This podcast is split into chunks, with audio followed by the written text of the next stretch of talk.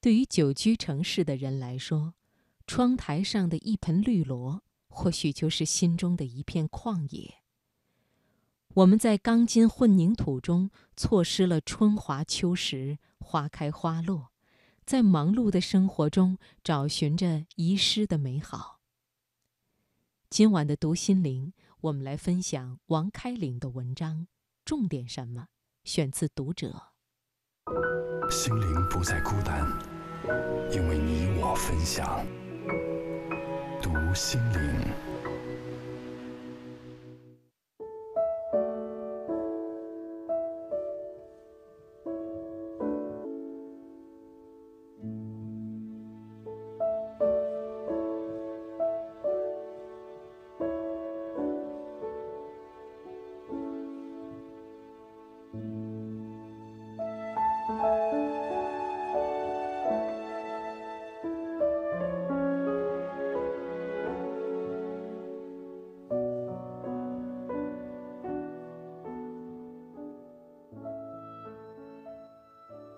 这个世界上，植物是给予者，动物是消费者，而人，作为动物中的动物，猛兽中的猛兽，乃是地球史上最大的食客。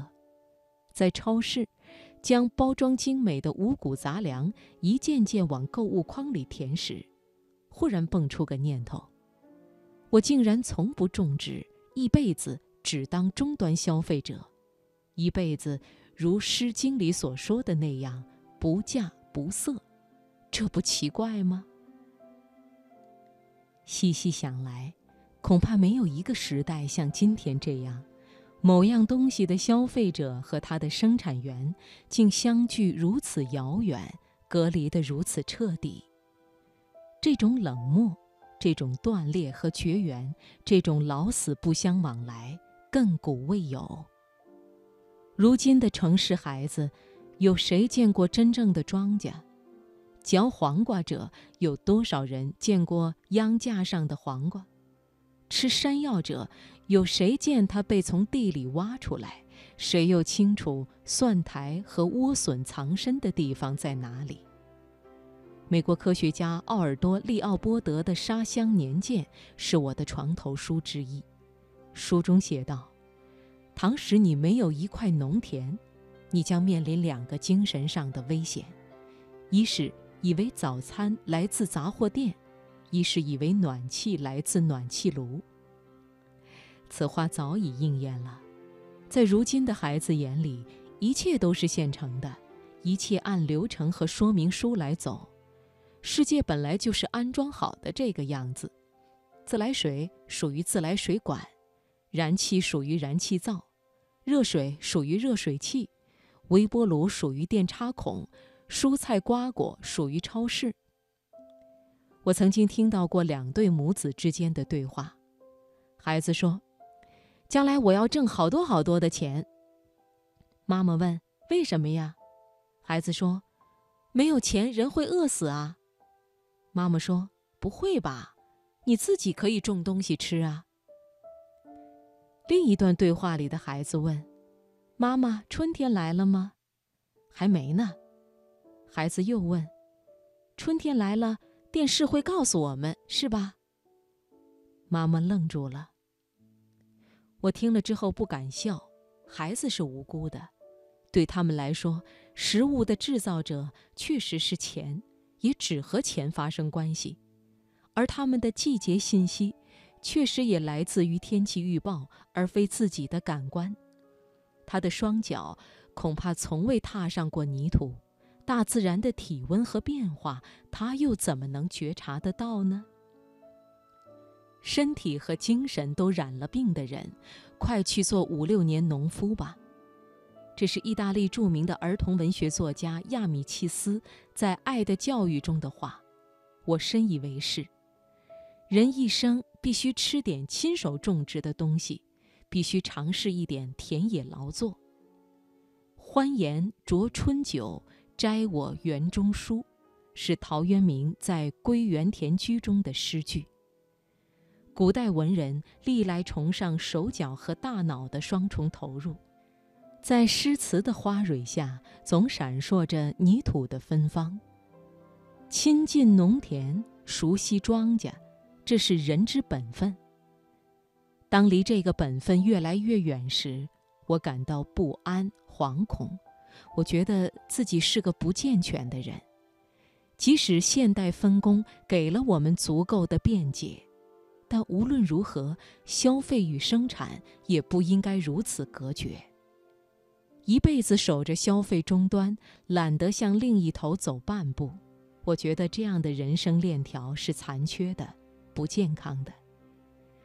有一件事发生在我身上，那晚，搬进新宅的头几个晚上，在新家具和装修气味的包围中，我焦躁不安，不停地踱步，不停地跑到阳台上深呼吸。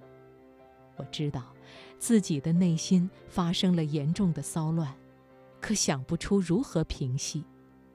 后来望着一只空花盆，我明白了，我在思念农田。我需要改变这个空间的生态，改变它的成分和气息。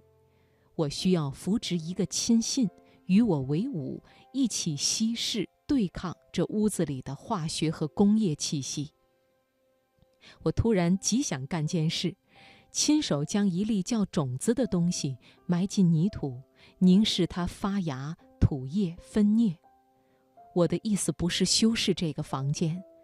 它不应是观赏类花草，而应该是极实用和朴素的植物，有庄稼和农业的品质，比如茄子、黄瓜、西红柿。我只要一株就够了，一个亲信就能让我坚定强大起来。这欲望从黄昏开始泛滥，到深夜愈演愈烈。我等不及，我无法忍受这个没有播种、没有萌芽。没有改变的叶，我撑不到天亮。有盆，有残土，可到哪儿去弄种子呢？真正的农业的种子。我困兽般的踱步，突然目光里闪出一样东西，一袋辣椒，从超市买来的。有了，有种子了。我开始行动，像做一件伟大的事。等一勺水浇下。泥土变湿了，花盆成了一位母亲。夜和刚才截然不同了。黑暗中有一束微光，有一粒叫大自然的胚芽，它在闪烁，一微米的心脏在跳动。这个钢筋混凝土的空间里，突然来了一种小小的一己的能量。这个原本一切物件都正被一秒秒损耗、老化、做着物理减法的场地上，突然有了一股反方向的力量，生长和加法，这多么令人鼓舞！一位曾经因为患病长期卧床的朋友对我说：“那时每天最幸福的事，就是扒着窗户，专注地看墙外的一棵树。”就一棵，你会看出它时时刻刻在变，也只有看出这种变，它才对你有价值，才让你的目光有所安置，心思有处盛放。不同季节的树不一样，每个时辰的它也不同。偶有鸟儿落于其上，那就像过节了。夏天，夏天最美妙。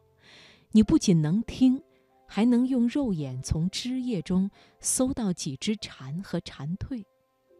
而冬天最难熬，树秃了就关心起枝丫和树疤，关心枯叶在风中的舞动。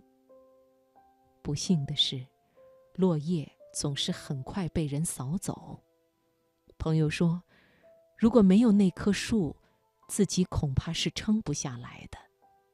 是啊，正是大自然的某种生长挽救了他，是窗外的某种活着，让他走过了生命中最为暗淡的时光。而我们，又何尝不是如此呢？